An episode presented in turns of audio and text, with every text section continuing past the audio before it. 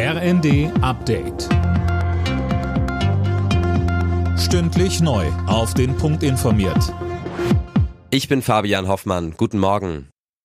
Mit dem schniefenden und hustenden Kind zum Arzt, damit der eine Kindkrankbescheinigung ausstellt, das können sich Eltern von heute an in vielen Fällen sparen. Die Kindkrankmeldung kann man nun auch telefonisch beantragen. Voraussetzung ist, dass der Arzt das Kind kennt und es sich nur um eine leichte Erkrankung handelt, so Sebastian Groth vom Berufsverband der Kinder- und Jugendärzte. Das hat sehr viel mit Erfahrung zu tun und zwar von beiden Seiten, mit Erfahrung der Eltern und Erfahrung der Ärzte auch.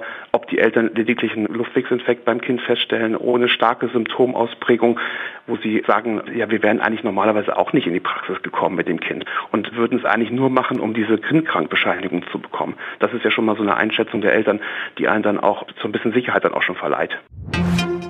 Zu viel ist zu viel. Unter diesem Motto hat der Bauernverband heute zu einer Großdemo in Berlin aufgerufen. Die Bauern wollen damit gegen die Pläne der Ampel, den Agrardiesel zu streichen, demonstrieren. Es werden tausende Teilnehmer erwartet. Viele werden mit Traktoren durch Berlin fahren. Bundesfinanzminister Lindner hat das abrupte Ende der Förderung von E-Autos verteidigt. Es habe nie eine Fördergarantie gegeben, sagte er in der ARD.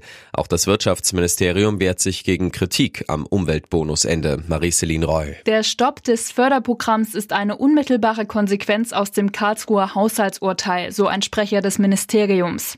Er sprach von einer misslichen Situation und verwies darauf, dass nicht mehr ausreichend Geld für die E-Auto-Prämie zur Verfügung steht. Das bedauern wir sehr, so das Sprecher weiter. Er betonte, das kurzfristige Ende wurde gemeinsam mit dem Kanzleramt festgelegt. Zuvor hatten Mitglieder der SPD-Bundestagsfraktion das auskritisiert.